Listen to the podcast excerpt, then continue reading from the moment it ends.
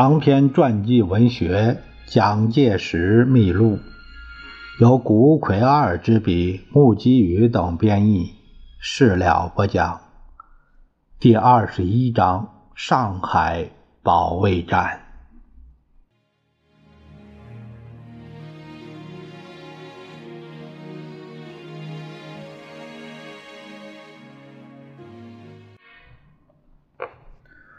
元月二十九日，日本海军飞机对于上海市区的盲目轰炸，使许多市民的生命财产为之丧失。其中很遗憾的是，设于宝山路、发行《东方》杂志等书刊，而为中国最大出版社的商务印书馆以及附属的东方图书馆遭受劫火，以及被日军掠夺。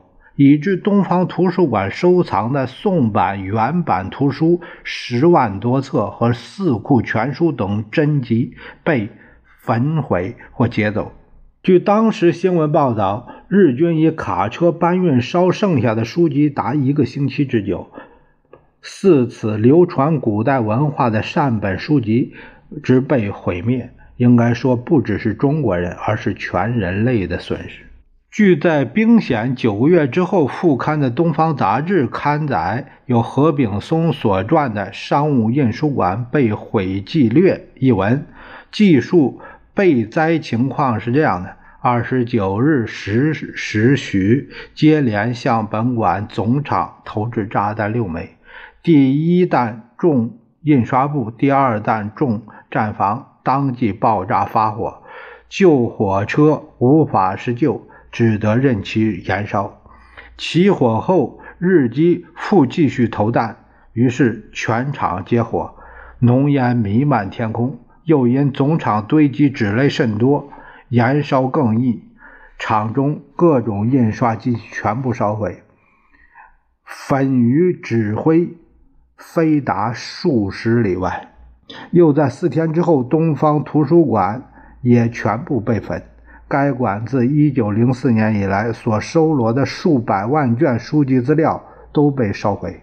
又商务印书馆现已移在台北，更名为台湾商务印书馆，继续营业，为在中华民国最具权威的出版社之一。一二八当时的该社总经理王云武，八十九岁，啊，这个在写书的时候现任董事长。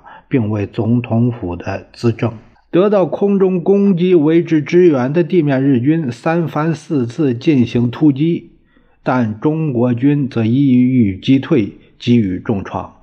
此时十九路军辖有三个师，计三万兵力，担负上海以至于南京方面的防务。总指挥蒋光南依据日军攻击规模判断，必将面临大会战。故而决定，除在南京等地留住部分兵力外，差不多已将全军投入到上海战场。二十九日傍晚，蒋光鼐与军长蔡廷锴、淞沪警备司令戴己联名发表通电，表示决心彻底抗战，以鼓舞十九路军全军士气。电文如下：光鼐等分属军人，为之正当防卫。汉患守土，是其天职。此地寸草，不能放弃。为救国保种而抵抗，虽牺牲至一人一弹，绝不退缩。事变发生时，蒋介石因孙科、汪兆铭等人的催促，由故乡来到南京，但尚未正式赴任公职。事变的第二天，中央政治会议任命蒋介石与冯玉祥、阎锡山、张学良四人为军事委员。其后，蒋介石复于三月十八日就任国民政府军事委员会委员长兼参谋总长。军事委员的实际职务就是在统辖对日的军事作战。首先着手部署是将国民政府临时迁往河南省的古都洛阳，这是因为已经成为战场的上海距离南京不到三百公里，而且有一条大动脉——长江两贯两地，在日本军阀战争意图已经明显的此刻，为避免党政中枢暴露在日军的直接攻击之下，故而向内陆地区迁移，实为当务之急。于决心迁移政府与日本长期作战，将来结果不良，必归罪于一人。然而两害相权，当取其轻。政府倘不迁移，随时受威胁，将来必作城下之盟。此害之大，远非于一人获罪之可比。与早有志牺牲个人以救国家，他复何所惜哉？这是元月二十九日蒋公的日记，同时更以更最精锐的中央警卫部队第八十七、八十八两个师编成第五军，决定投入到上海的战线。第二天就是三十日清晨，蒋介石为亲自表明本人决心，号召全国官兵奋起抗战，特通电如下：沪案发生，对渠要求以如。痛接受，而倭寇乃悍然相逼，一再向我上海防军进攻，炸毁民房，掷弹劫渠，同胞惨遭蹂躏。国王在即目前，凡有血气，宁能再忍？我十九路军将士既起而忠勇之自卫，我全军革命将士处此国王种灭、患破燃眉之时。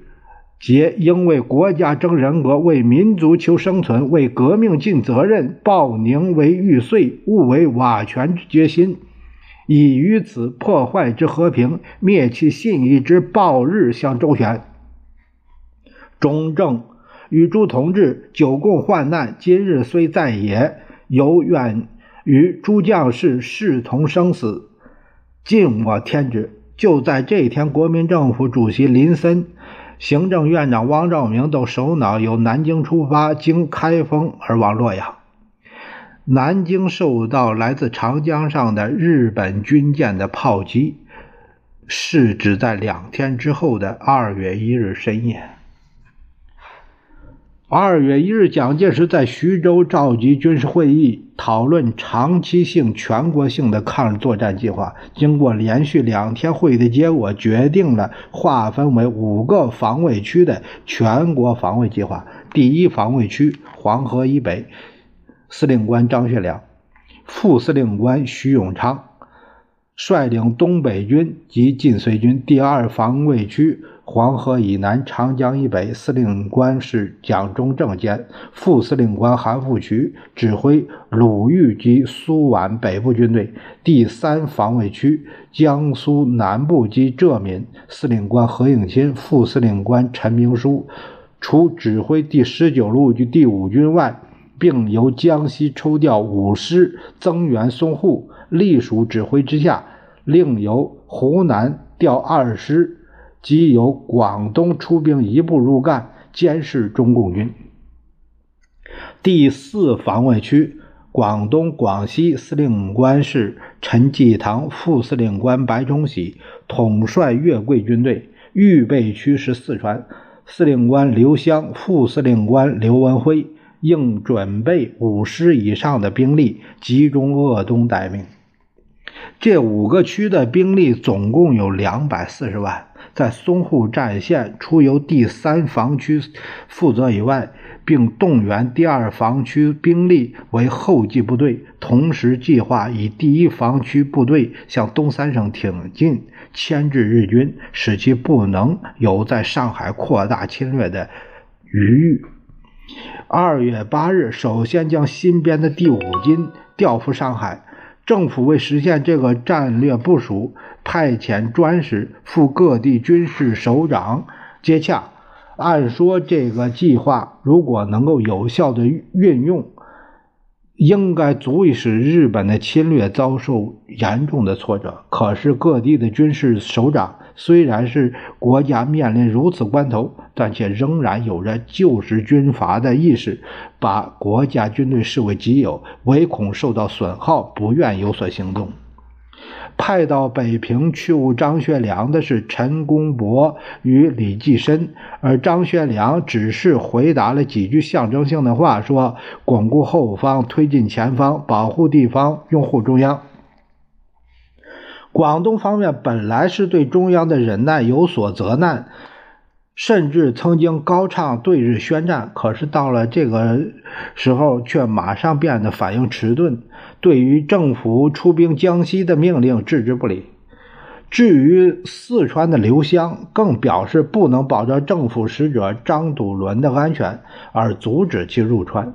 全国防卫计划由于各地首长不能同心协力，以至于未能完成实现。上海方面，市长吴铁城通过英美两国的驻沪总领事馆调停，中日双方于元月二十九日下午八时开始一时休战。三十一日，经两国总领事馆居间举行中日双方负责人会谈，日本驻防司令军司令即席提出调停协议，日军退至租界内。